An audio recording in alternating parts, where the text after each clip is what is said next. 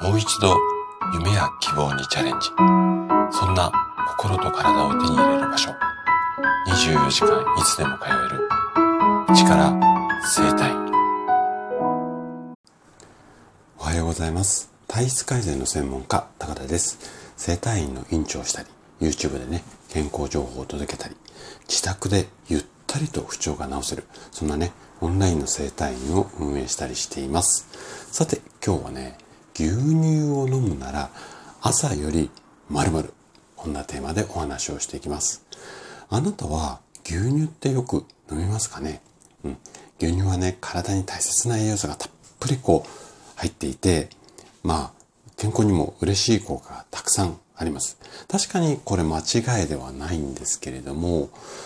ただ、そんな牛乳にもね、ちょっとした落とし穴があります。今日はそんな隠れた秘密についてね、詳しくお話をしていきたいというふうに思います。ぜひ最後までお付き合いいただけたら嬉しいです。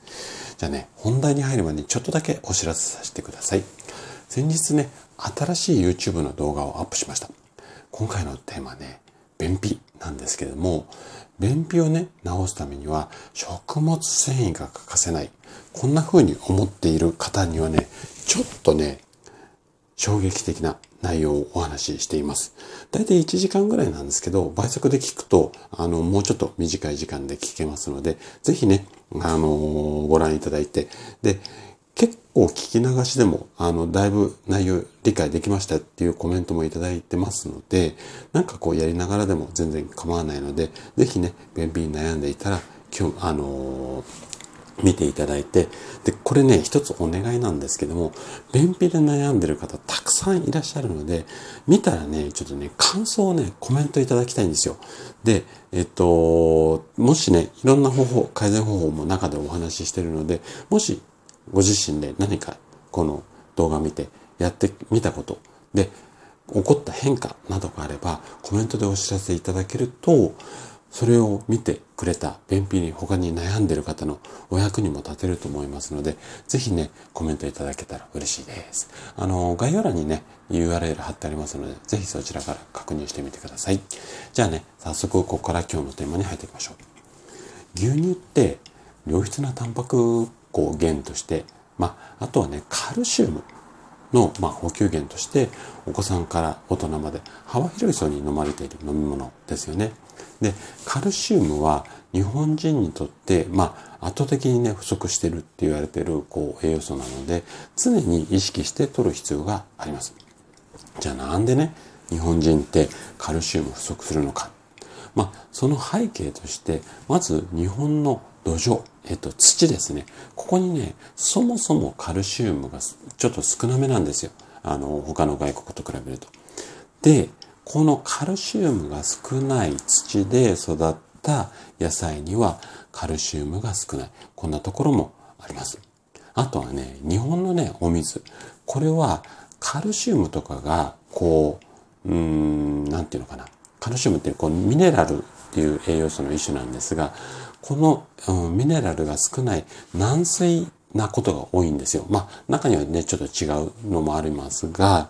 基本的には日本のお水って軟水です。で、うん、こういうお水をメインで飲んでる国民なので、どうしてもカルシウムが不足しがちになります。あとは、あうん、日本人特有っていうか、アジア圏っていう的な考え方なんですけども、カルシウムが体の中にこう吸収するこう吸収率の悪さっていうのがあります。で、えっと、食品中の、まあ、カルシウムって牛乳だと50%、小魚だと30%、緑黄色野菜だと約20%ぐらいの、あの、量。要は牛乳飲んでも半分ぐらいしか、要はカルシウムが体内に吸収されないってことなんですよ。で、魚がカルシウムいっぱい取れるからいいって言っても、例えば、食べた量100%とだとすると30%なので大体3分の1ぐらいしかカルシウム取れてないんですよね。で、あとね、もう一つ、ここが今日のポイントなんですが、時間帯によっても吸収率って変わってきます。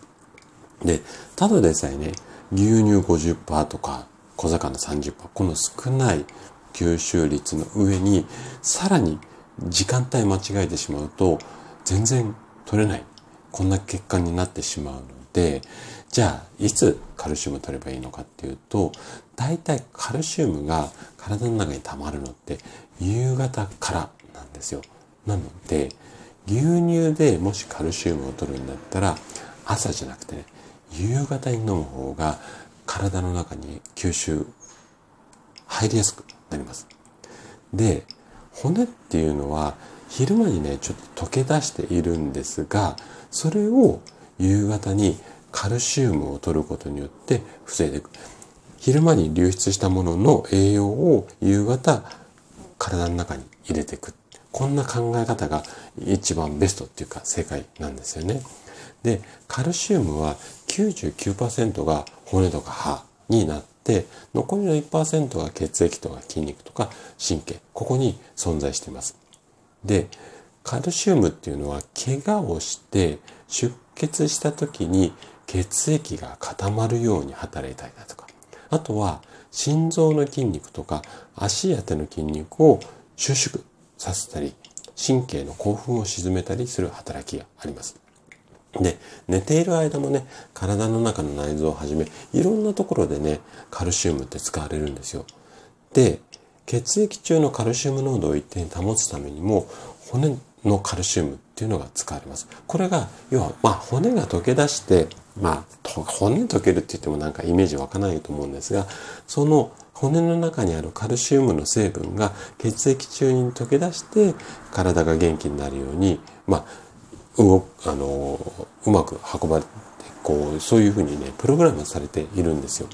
なので、ここで溶け出した分をやっぱり補充していかなきゃいけないので、なので、夕方取るのが一番いいんじゃないのかな。で、これで補充してこないと骨がスカスカになってしまうので、なので、